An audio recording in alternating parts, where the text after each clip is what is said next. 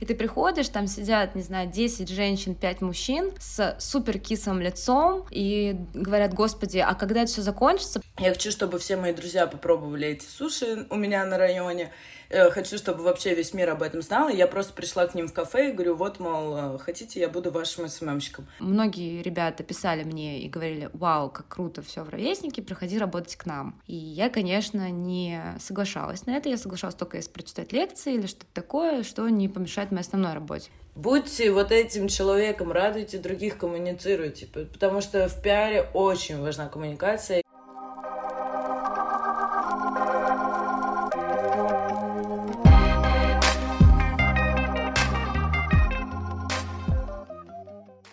Привет, я Юлиана, и это подкаст «Хочу офер». Как и всегда, тут мы рассказываем вам о том, как найти свое место в диджитале. В каждый выпуск мы зовем представителей, как правило, одной цифровой профессии и обсуждаем с ними ее специфику и то, как в нее попасть молодым, юным специалистам. Привет, я Женя. В этом выпуске мы поговорим о пиар-менеджере. С нами сегодня Мари, пиарщица и лоббист в Netflix, а также Кристина, которая отвечала за пиар-бара «Ровесник», культурного центра ЗИЛ, а также галерея на Солянке. Для начала давайте короткий бриф профессию, собственно, разберемся кратко, кто же такой пиар-менеджер. Пиар-менеджер, как я думаю, вы все знаете, произошел от английского public relations, э, связь с общественностью. Собственно говоря, это такой специалист, который строит все внешние коммуникации компании для того, чтобы она была медийно известна, известна в целом у потребителя, если они делают, например, какой-то продукт. А, и, собственно, этот специалист запускает спецпроекты, он общается со СМИ, а, иногда даже работает с блогерами и делает всякие классные коллаборации, которые делают, собственно, инфоповод, и это то, как компания узнает все больше и больше людей. Кажется, что работа пиарщика условная. Он много общается, ходит на тусовки, но на самом деле за этим стоит сложная и продуманная пиар-стратегия, которую нужно продумать, согласовать и выполнить. А поэтому пиар такая же важная часть компании, как и, например, продажи. Тут важно не путать пиарщика и маркетолога. Маркетолог — это тот человек, который занимается продвижением продукта, а пиарщик уже в целом формирует имидж компании и отношения потребителей и клиентов к ней. И после такого небольшого брифа давайте же уже вернемся к диалогу с нашими дорогими гостями.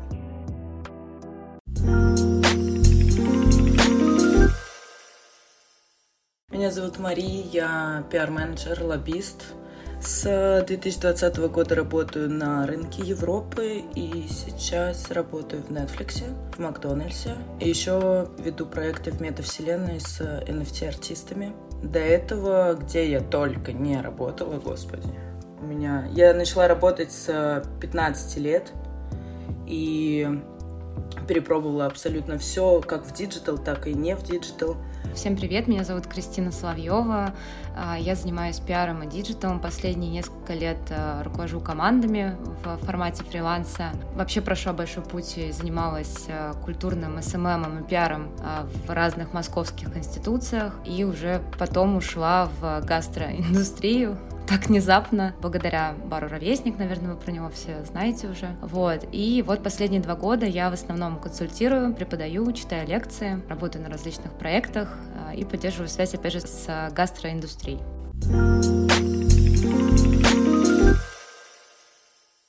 А для начала мы поговорили о том, как мы с Кристиной зашли в профессию и с чего начали. Я работала в университете, когда еще там училась, и я занималась ивентами, и мне было очень всегда интересно заниматься СММом. Тогда только появился массово, то есть уже это что-то из этого выходил, какой-то прям настоящий бизнес, а не просто мы пишем ВКонтакте какую-то ерунду условно, да. А, и я начала пробовать себя в СММ, и в какой-то момент я поняла, что мне маловато работать в университете, хотелось бы работать а, в культурном учреждении, и очень хотелось работать в музее почему-то, я не знаю. Это загадка до сих пор для меня.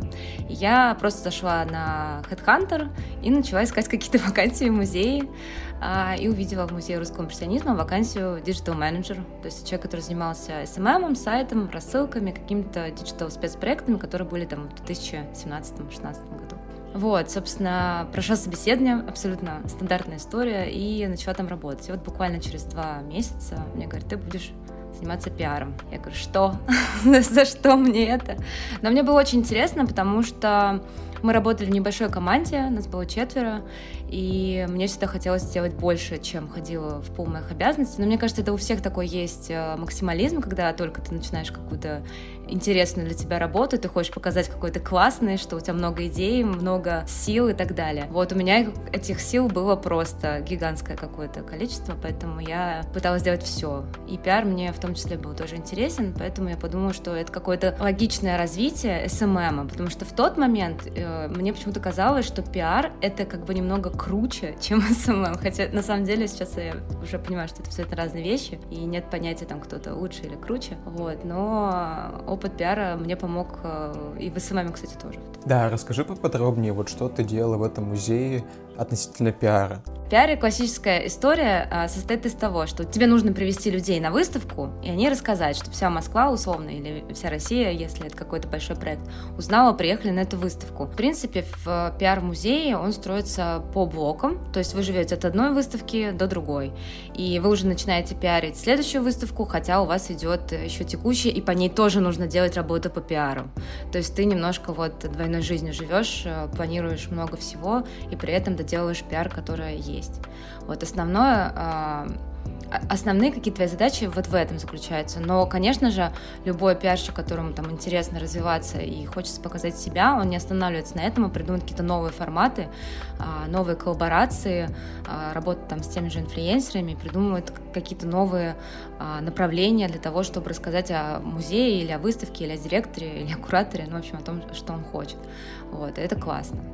А, ну, мне кажется, самое глобальное, что отличается в музее, то, что всем все равно на пиарщика, и многие кураторы, и многие а, ребята, которые работают в музее, я надеюсь, что это изменилось, реально к пиарщику относятся как к какому-то человеку, который их отвлекает от жизни. Там каждый занят своим делом, и когда ты приходишь и говоришь, ой, можно взять там ваш комментарий, условно, когда ты там стажер, можно там, взять ваш комментарий, а, для пресс-релиза. Все не очень довольны тем, что ты к ним пришел, а если ты, не дай бог, пришел и сказал, давайте сделаем в Инстаграме день а, глазами куратора, все такие, ну а что мне рассказать? Я вот сижу и ничего не, как бы занимаюсь своими там бумажками. Что-то ко мне пришла, вот отстань. Нет, есть, конечно, институции, которые это понимают, это более современные, чаще всего это частные какие-то музеи, там тоже еврейский музей, гараж, КС, там, у них все супер с этим, я думаю, что там, ну, тоже с коллегами общаюсь, э, все понятно.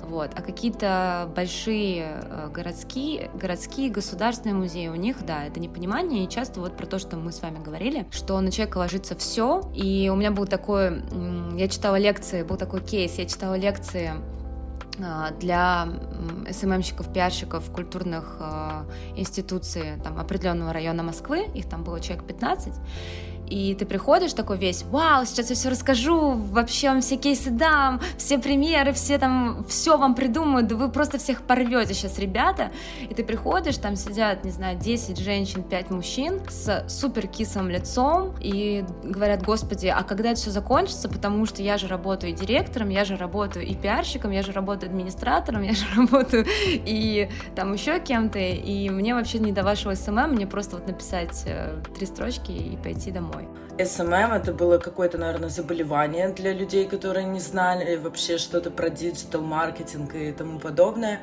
И, естественно, вакансий намного меньше, чем сейчас. Сейчас каждой компании нужен SMM-щик, пиарщик, там, а, менеджер по маркетингу.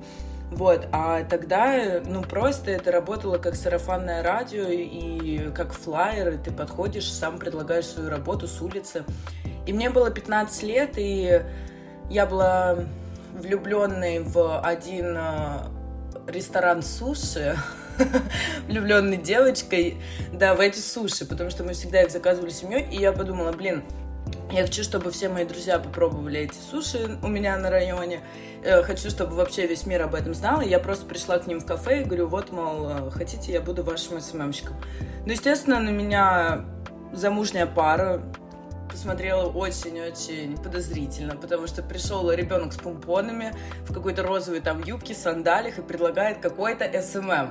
То есть очень похоже на цыганскую песню «Давайте заберу все ваши деньги и суши тоже».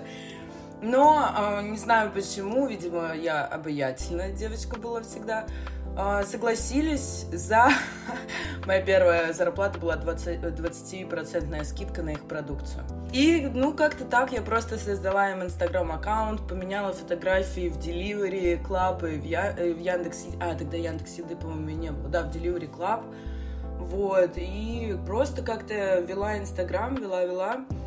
Но потом а, а, в 16 лет я закончила школу, и в 17, получается, я уже была на первом курсе, и мой тьютер на первом курсе, у нее там у какой-то знакомой открылась вакансия. Это знакомая отечественный дизайнер, вот, и ей нужен был СММщик. И мой тьютер как бы предложила меня, потому что я раскрутила суши очень здорово, они расширили зону доставки, моя мама гордилась мной. Ну и так начала потом работать СММщиком с э, отечественным дизайнером.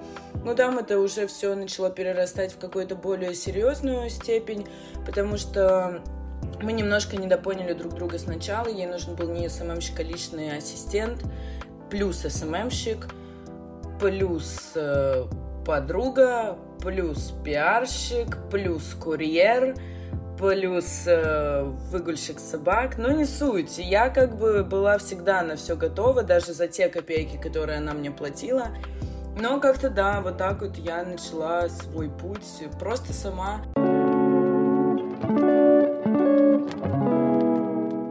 Дальше мы обсудили о том, как Мари от скидки на суши перешла к глобальным, не побоюсь этого слова, международным проектам, а Кристина запускала «Ровесник», не менее легендарный. Я начала работать с вот отечественным дизайнером, когда и потом просто поняла, что у нас не совпадают взгляды. Во-первых, по поводу зарплаты, во-вторых, по поводу количества заданий, так скажем, ну, обязанностей.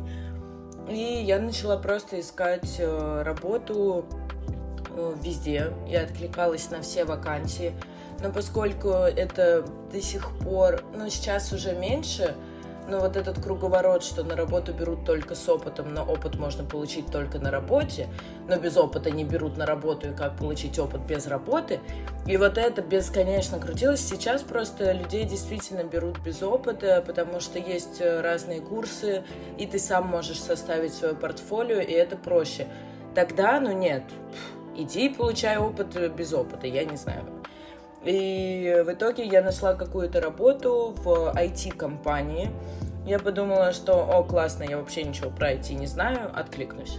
Вот у меня всегда это так работает. Я откликаюсь на то, где я ничего не умею, не знаю, чтобы там всему научиться. Ну, не ничего, но в любом случае. И там была вакансия менеджер по маркетингу. Я откликнулась и была очень счастлива первое время работать в офисе. А потом просто поняла, что для меня вот это расписание с 9 до 7, но это как бы готовьте веревку, я куплю мыло, табуретка у меня уже есть, и все. И я просто ну, поня- начала понимать, что я загибаюсь, потому что, да, задачи были интересные, коллектив вообще потрясающий. У меня была самая, наверное, лучшая начальница из всех IT-начальниц, которые только можно представить. Вот, она меня во всем поддерживала, направляла. Но я потом в конце ей честно сказала, что я не могу. Я загибаюсь, я начинаю делать хуже работу, потому что я это все оставляю на потом. Но э, меня как бы после нашего первого разговора, что мне уже перестало нравиться, я перестала гореть, меня как бы не повысили, но поменяли мою деятельность вот как раз-таки на пиар. И плюс я стала госрайтером, человек, который пишет статьи, их публикует под другим именем. Не под моим, а там под нужного спикера.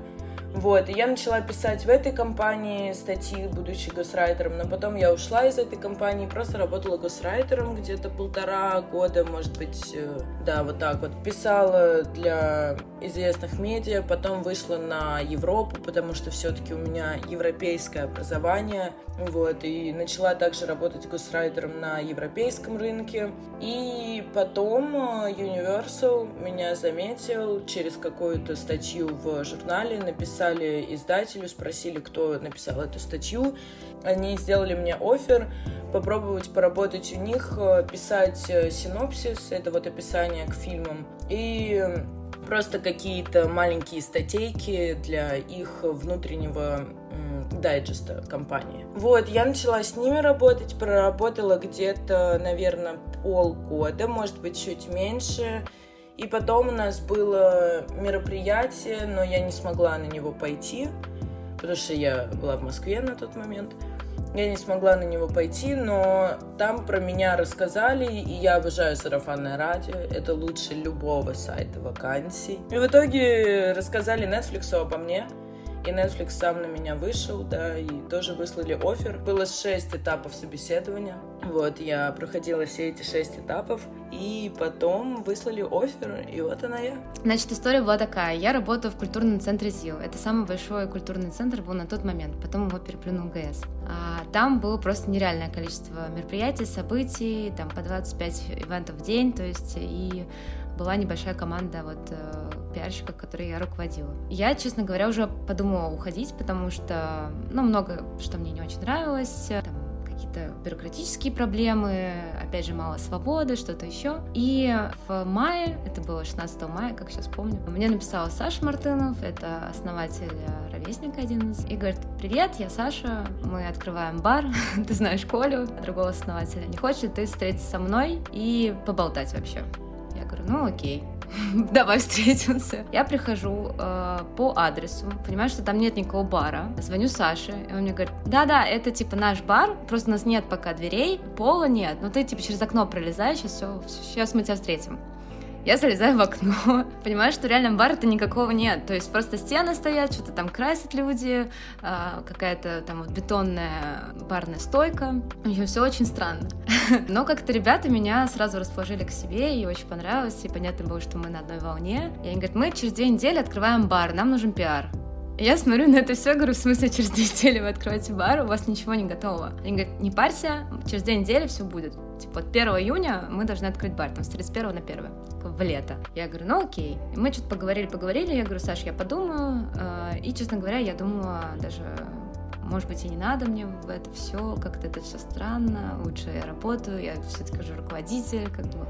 Но мы как-то вот с ним потом попереписывались и поняли, что надо рисковать. И я начала э, жить жизнью Ханы Монтаны, в нем ходить э, руководить командой в государственный культурный центр огромный, вот, а по вечерам там или в обеденный перерыв писать веселые посты, которые всем так потом откликнулись. Я поработала так несколько месяцев, два или три, и я поняла, что я точно ухожу из ЗИЛа, и написала Саше, что типа, Саш, если вам, ну, если твоим друзьям, коллегам, кому-нибудь еще понадобится пиарщик или СММщик, я, я все это работаю время, если что, а, порекомендуй меня, пожалуйста, потому что я либо сейчас буду искать другую работу, там, с полноценной зарплатой, тогда я не знаю, буду, смогу ли я как бы заниматься ровесником, а, либо если я возьму там несколько проектов, то все будет супер, как бы давайте делать. А он говорит, а зачем тебе куда-то идти, приходи к нам, у нас много работы. Я говорю, ну, давай.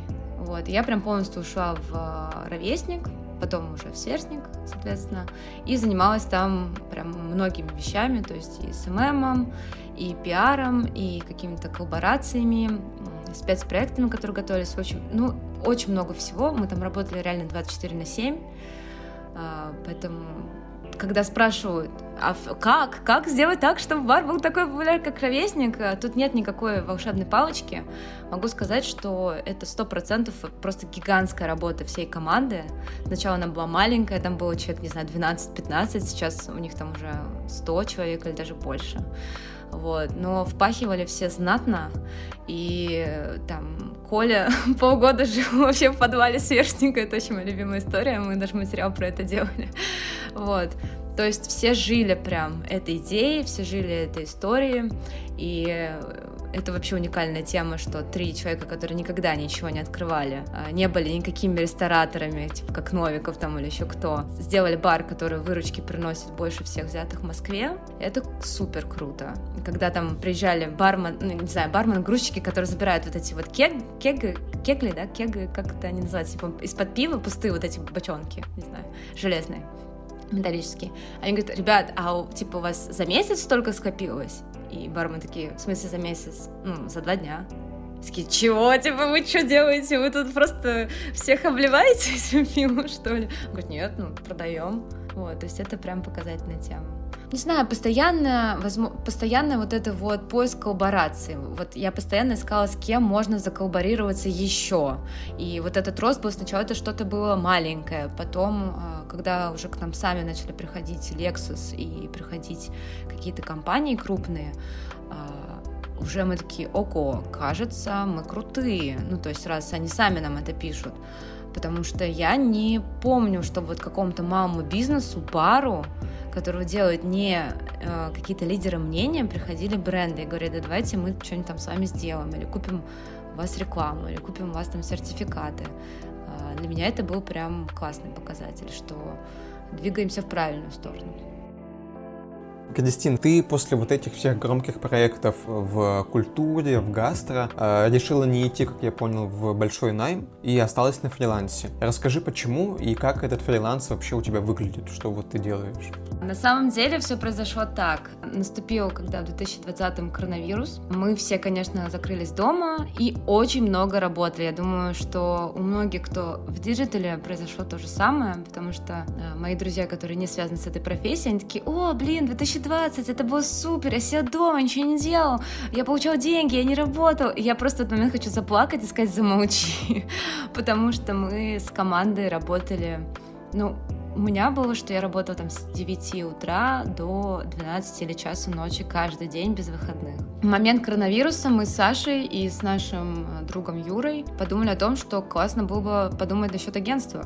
А, и мы всерьез весь коронавирус э, думали, что мы откроем агентство. Агентство коммуникационное. Ну, как бы мы не совсем хотели называть это агентством, потому что нам это не очень слово нравится и понятие. Это все случилось в связи с тем, что многие ребята писали мне и говорили, вау, как круто все в ровеснике, приходи работать к нам. И я, конечно, не соглашалась на это. Я соглашалась только если прочитать лекции или что-то такое, что не помешает моей основной работе. Вот. Но так как э, людей было много, которые это писали, мы подумали, а почему бы это как бы не развивать, не монетизировать и не строить какое-то агентство, потому что, в принципе, это интересная идея, и всем нам э, было классно бы поработать в этом. Вот, в общем, делали, делали мы все это несколько месяцев, и осенью, когда уже прям серия мы готовы, а, мы решили, что мы не будем это делать, и я решила, что я ухожу из ровесника. Вот такая вот осень произошла 2020. Вот, собственно, Саша остался работать в ровеснике, ну, потому что она основатель, понятно, это его детище. А Юра сделал другое классное, другой классный проект, э, а я решила, что все, хватит, а, мне нужно передохнуть немного, и мне нужно как бы по-другому построить вообще свою работу, потому что всю жизнь так работать и жить это вообще нереально. Вот, и я э, начала работать с двумя гастропроектами. Вот, Женя Шасаньяр, а, за что большое спасибо. Вот, и эта работа кардинально отличалась от той, что у меня была в ровеснике. То есть она была супер спокойная, супер такая серия. Да ничего, мы все сделаем нормально. И, это... и при этом как бы все получалось. А, да, может быть, не в таком громком объеме, как ровесники, но инфлюенсеры приходили, люди приходили, все писали, все было хорошо. Я поняла, что, оказывается, можно работать без вот этого надрыва постоянного, что ты должен кому-то что-то доказать, а ты можешь просто работать, просто нормально общаться, а, ездить там отдыхать, уходить в отпуск, болеть тоже ты можешь, как бы это классно, да? Я вот начала работать так, то есть, опять же, жить вот этой двойной жизнью, постоянно работать с двумя гастро-проектами, э, Женя Саньяр, и читать лекции. А потом я поняла через какое-то время активного вот этого читания лекций, потому что до этого я тоже их читала, что это все неэффективно, и мне этот формат не нравится. Мне не нравится формат, что я прихожу в зал, там сидит 100 человек, они абсолютно разного бэкграунда, у них абсолютно разные знания, абсолютно разные э, цели, задачи и вообще восприятие диджитал в целом. А мне хотелось бы придумать более какой-то эффективный формат, и я пришла к консультированию, то есть это когда ты тет-а-тет с человеком, созваниваешься на час, ну, или на какое-то другое время, как ему хочется, удобно и так далее. И вы общаетесь конкретно по его проекту, по его кейсу, а не просто рассказываете, какие тренды сейчас есть. Потому что из того, что человек слушает на лекции, он для себя выносит примерно там 5-10% вот то, что будет полезно ему про его проекту. Что у всех разные проблемы, у всех разные задачи, и не всегда после лекции ты выходишь такой, вау, я все понял. Или наоборот, применяешь те инструменты, которые тебе вообще не подходят. Это еще хуже. Вот. И этот э, формат мне показался самым а, эффективным э, и для меня, потому что мне нравилось погружаться э, в новые какие-то задачи и брейнштормить с ребятами, придумать что-то для них. Это такой тренажер для мозгов. Вот реально, консультация — это прям отдушина для меня, потому что ты всегда в каком-то тренде, ты, ты понимаешь, что происходит в мире. Вот. А для них это удобно, что, во-первых, это может быть дешевле и полезнее. И я сначала просто написала об этом в своем инстаграме, то есть я ничего не пушила, не давила, не, не писала, приходите на консультации, это очень важно. Просто написала, вот, хотите, приходите, э, есть консультация, стоит столько-то, пожалуйста. Вот. Сначала писали какие-то друзья моих друзей, у которых тоже малый бизнес или средний бизнес, а в дальнейшем уже это при, приходили люди или команды даже целые от бренда, которые мы с ними вообще не были знакомы. То есть это все работа сарафанного радио, про то, что мы как раз говорим. А, личного бренда, когда ты человека не знаешь, но ты его рекомендуешь. Это прям вот супер плюсик для вашего личного бренда. Мари, скажи, пожалуйста, ты занимаешься сейчас, на данный момент, и СММом, и пиаром вместе, или это все-таки что-то раздельное? Я занимаюсь всем и ничем, просто потому что а, как вообще это все работает? В Макдональдсе иначе, чем в Netflix. В Netflix у нас э, Наверное, самое первое правило — это избегайте правил. Вот, у нас э, нету разделения на начальство и подчиненный. У нас вообще даже нету HR-менеджеров. То есть сама команда нанимает себе коллегу. Мы сами всегда проводим там э, интервью, общаемся с ребятами, потому что им с нами работать, а не с HR-менеджерами, которые делают найм. Вот, и у нас, ну, соответственно, команда, и мы всегда созваниваемся, там, чуть ли не каждый день, обсуждаем, кто что будет делать. Кристин, а ты еще писала, что ты управляешь диджитал-командами, тоже на фрилансе. А как это вообще выглядит? Как это работает? Ну, обычно, если какой-то приходит проект, э, если мы говорим про малый бизнес, они говорят, мы вот хотим, чтобы у нас были соцсети, например, мы только открылись, нам нужны соцсети, нам нужно от, э, пиар-открытие, то есть, чтобы все узнали, что это заведение появилось. А, например, постоянная работа с лидером мнения, чтобы они приходили, там что-то ели, выкладывали. Ну, если мы про гастро говорим, то ты просто собираешь команду, вот как раз как я работаю сейчас.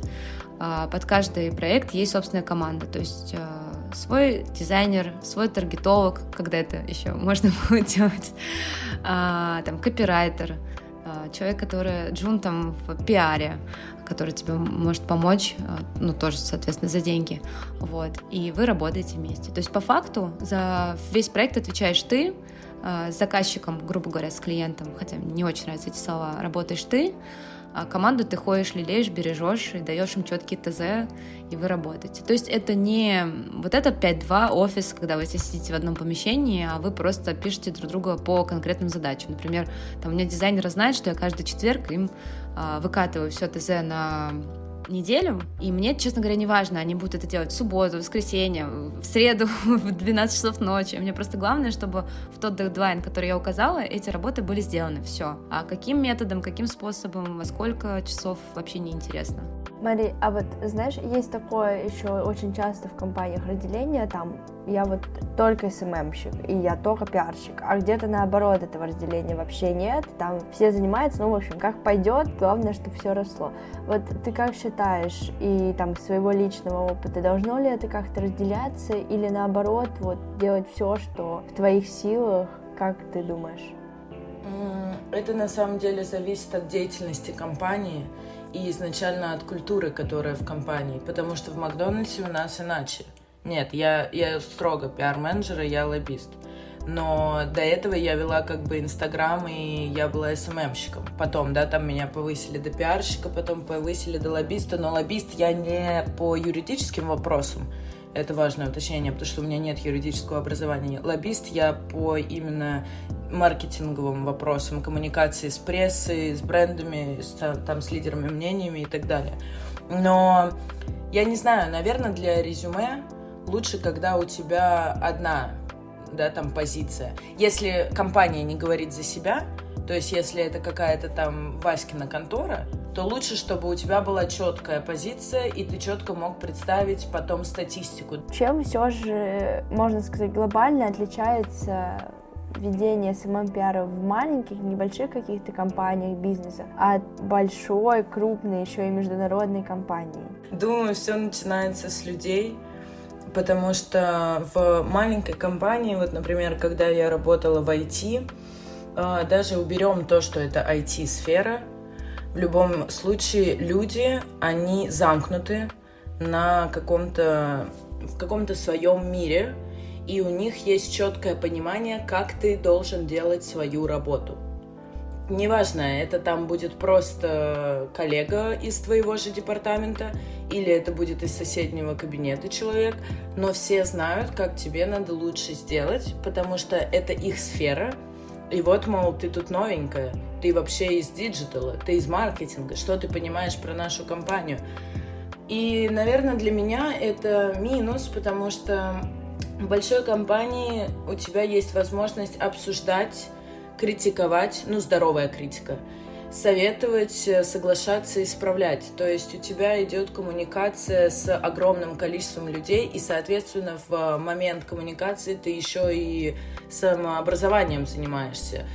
В маленькой компании нету места для твоего самовыражения. То есть есть определенный регламент действий. Ты должен сделать пост и должен написать вот это, вот это, вот это. Вот. А в большой компании, конечно, все открыты, и никто не пытается тебя э, занять, э, ну, твое место. Все понимают, что у каждого есть своя работа, у каждого есть свои задания. Мы имеем право высказать свою точку зрения, но в любом случае задача остается твоей. Второе мероприятие и бюджет. Ну, естественно, бюджет. Он всегда разный, и отсюда ты можешь э, креативить э, и без не останавливаться. У нас мероприятие, я помню, я когда вышла вот с э, домашней работы, скажем так, ну, когда я просто сидела за компом, писала там статьи, а, и я вышла вот в Netflix, и меня начали звать на съемки, и меня начали подключать к стилизации проекта, и я думала, так, окей, я тут как интерн,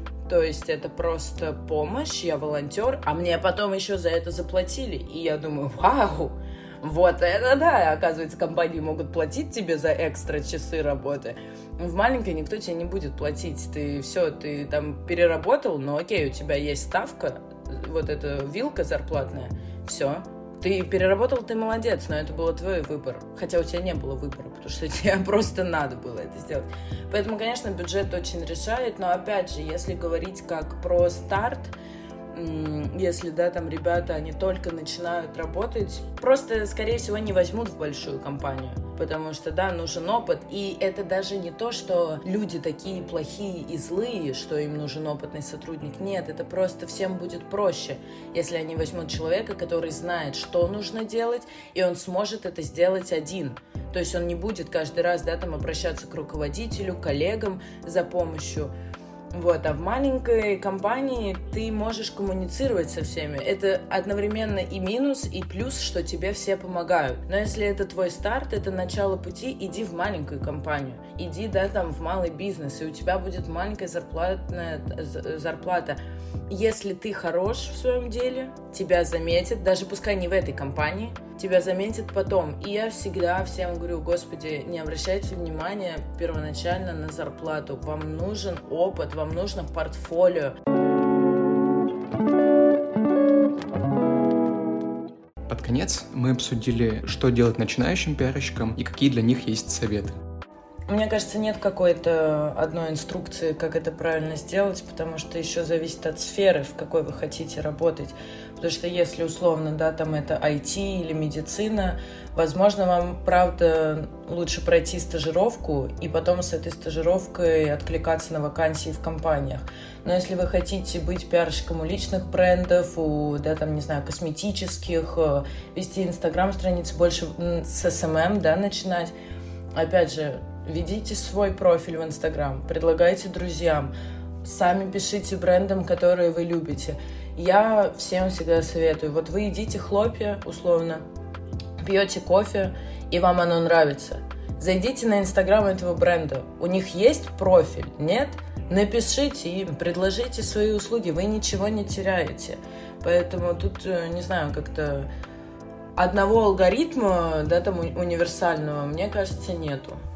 Да, но и сами тоже предлагайте. Не сидите, не ждите, что на вас упадет.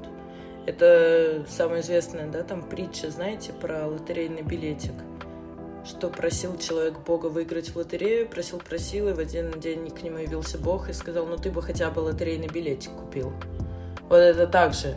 Не ждите ничего, идите, купите свой лотерейный билетик. Купите миллион. Да, но если вам нужны деньги, то условно вы также можете пойти работать официантом и проходить эти стажировки онлайн. И у вас будет, да, доход, и вы будете нарабатывать опыт. Не обязательно сразу зарабатывать с digital.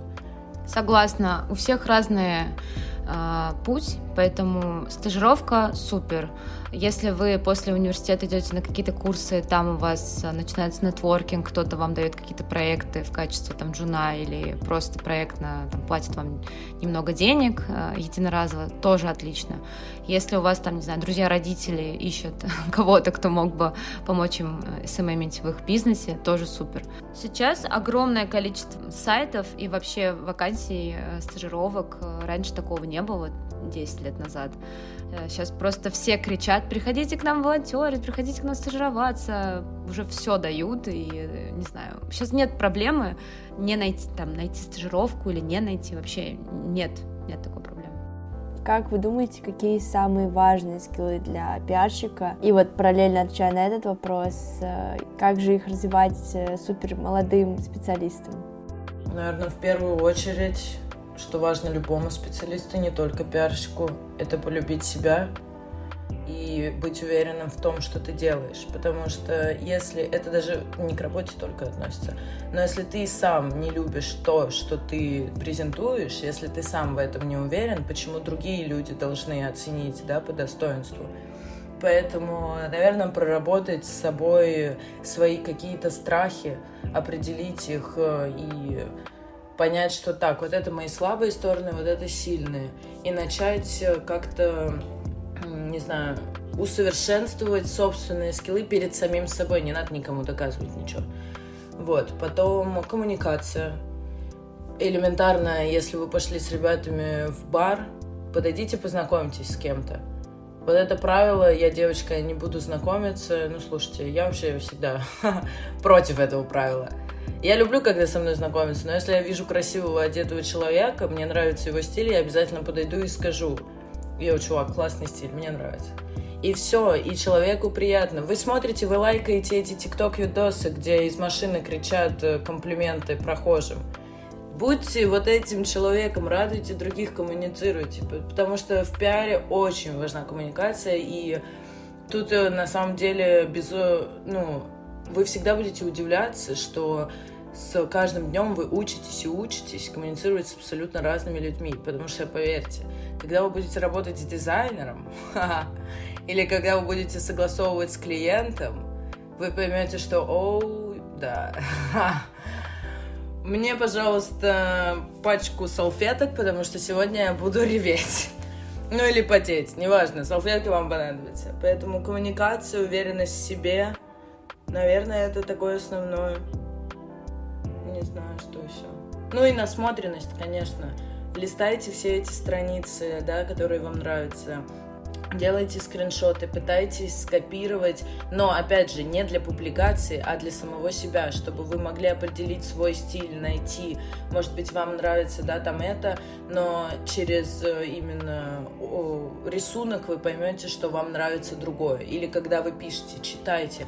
Господи, пиарщики, пожалуйста, читайте. Будьте грамотными, я вас прошу, это очень важно. Книги — это круто, книги — это хорошо. Поэтому, да, так вот. А, совсем согласна. Я бы еще добавила, что классный, наверное, скилл, умение выходить из каких-то неприятных а, ситуаций, вообще умение работать с э, своими эмоциями тоже было хорошо, потому что да, держать себя в руках и вообще контролировать, вот контролировать себя, ситуацию, понимать, кто ты в этой ситуации, как ты себя ведешь, потому что, конечно, а, в начале карьеры часто бывает, что ты там, не знаю, где-то плачешь, потому что кажется, что что-то несправедливо, где-то тебя кто-то там обидел, хотя, возможно, он даже и не пытался тебя обидеть. Вот учиться работать своими эмоциями тоже для пиарщика важно, потому что я прям много девушек и парней из пиара насмотрелась, как они фонтанируют эмоциями, и ты такой, так, ладно, подождем, а теперь давай работать. Вот, хочется... Ну, у меня просто вот это вот есть умение разделять личное и профессиональное, и, на мой взгляд, это классный скилл, но, может быть, для кого-то не очень. И наш такой завершающий вопрос. Дайте один совет э, начинающему, пи... начинающим пиарщикам, вот, который вы бы прям хотели таким основным посылом сделать. Ну, если один прям, то сотрите прошлое и думайте, что завтра нет. Все, вот есть только сегодня. Не надо, ну серьезно, потому что не надо ориентироваться на прошлое, там условно, на ваш опыт, он важен. Но если вы будете за него цепляться, вы там же и будете жить. И точно так же не надо всегда мечтать о каких-то не, мечтать можно, но я имею в виду, что не надо постоянно жить в этих, да, волшебных сценариях будущего. Будьте реалистами, и вот перед вами есть задача, выполните, сделайте ее на максимум. И оставьте после себя что-то крутое. Зарекомендуйте себя, запатентуйте себя, свое имя. Не хочу давать, э, правда, никакие советы, потому что у каждого свой путь, каждый человек э, вообще уникальный, и кому-то, может, поработает год в пиаре скажет, ребят, это полный отстой, я вообще не хочу этим заниматься, как вы все это делаете, до свидания. А, кто-то будет кайфовать всю жизнь и работать, там, не знаю, до 80 лет и делать офигенные посты, и снимать тиктоки, и быть лидером мнения просто номер один бабульчикой или дедульчикой в 90.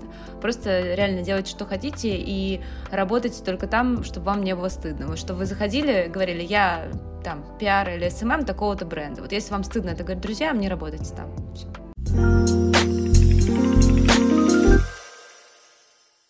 Ладно, пока, ребят. Всех люблю, всех целую. Пока-пока. Слушайте подкасты ребят дальше. Да, ребят, успехов вам.